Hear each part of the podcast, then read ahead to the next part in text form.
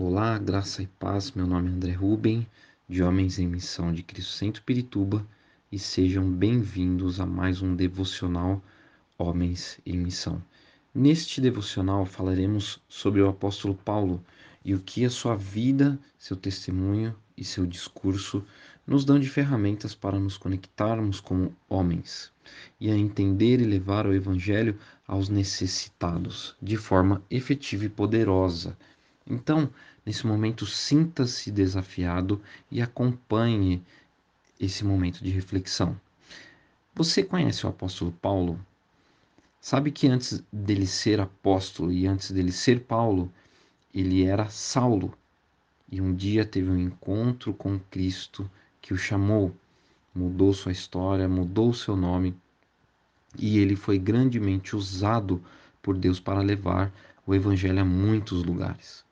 Tanto que ele escreveu cerca de 14 livros do Novo Testamento. Mas para que é, possa ou possamos ou que vivamos e entendamos, para que possamos ensinar essa verdade, para que possamos proclamar essa verdade, devemos conhecer essa verdade.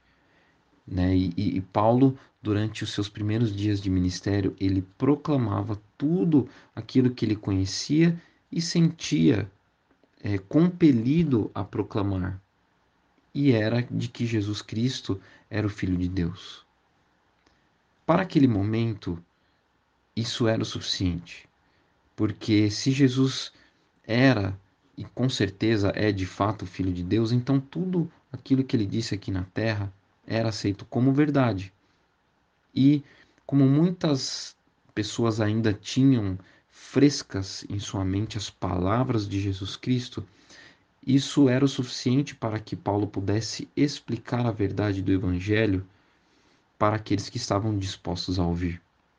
E isso compensava por, por qualquer espaço ou lacuna no conhecimento de Paulo a respeito de coisas como santificação e transformação, tópicos que ele veio a ensinar com muita habilidade e autoridade mais para frente em seu ministério.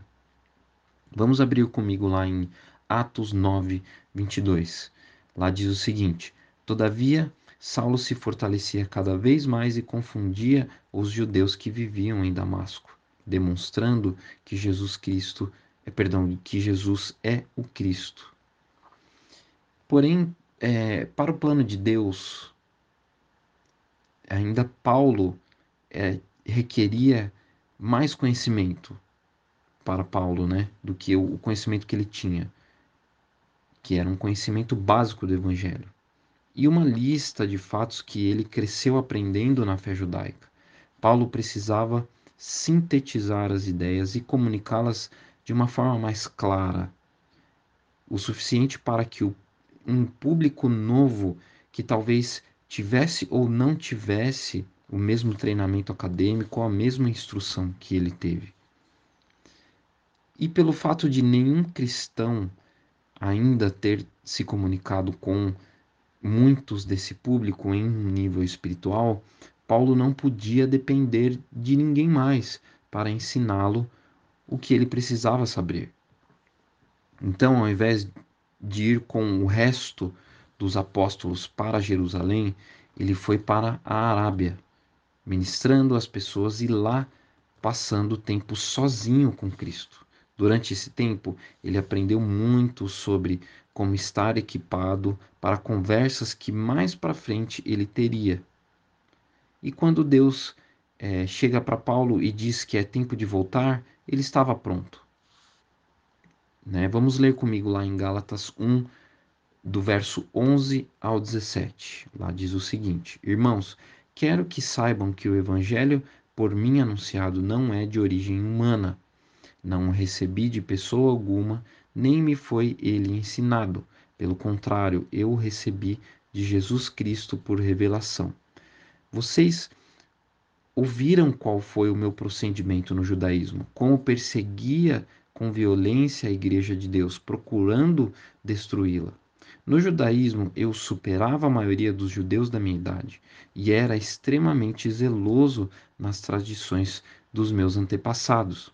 mas Deus me separou desde o ventre materno e me chamou por sua graça, quando lhe agradou. É, perdão, quando lhe agradou revelar o seu filho em mim, para que eu o anunciasse entre os gentios, não consultei pessoa alguma. Tampouco subi a Jerusalém para ver os que já eram apóstolos antes de mim. Mas de imediato parti para a Arábia e tornei a voltar a Damasco. Mas e você? Tem passado tempo sozinho com Cristo? Para que esteja preparado para quando chegar o momento de falar e viver a verdade? Ou ainda está na esperança de que alguém ou outra pessoa o ensine e de que isso seja o suficiente?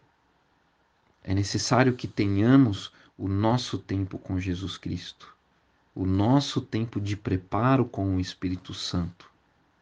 E se isso é algo que necessita mudar na sua vida, se é algo que você crer que é que você crê que necessita de mudança para que você possa alcançar esse essa comunicação e esse conhecimento espiritual para aqueles que necessitam.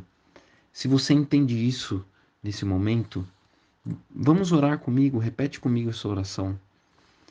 Pai, nesse momento eu oro para que a tua graça esteja sobre mim e que tudo aquilo que ainda me falta de conhecimento a respeito de quem é teu filho, conhecimento espiritual, de vivência espiritual, que o Senhor nesse momento possa, a partir de hoje, trazer sobre a minha vida e começar a mudar e começar a trazer a palavra, o conhecimento e experiências e preparar o momento certo para que eu possa comunicar àqueles que necessitam do teu filho. Muda em mim aquilo que necessita ser mudado, para que a tua obra se cumpra na minha vida, aonde quer que eu esteja. Em nome de Jesus. Muito bem, irmãos. Neste momento, vamos começar a praticar a palavra de Deus.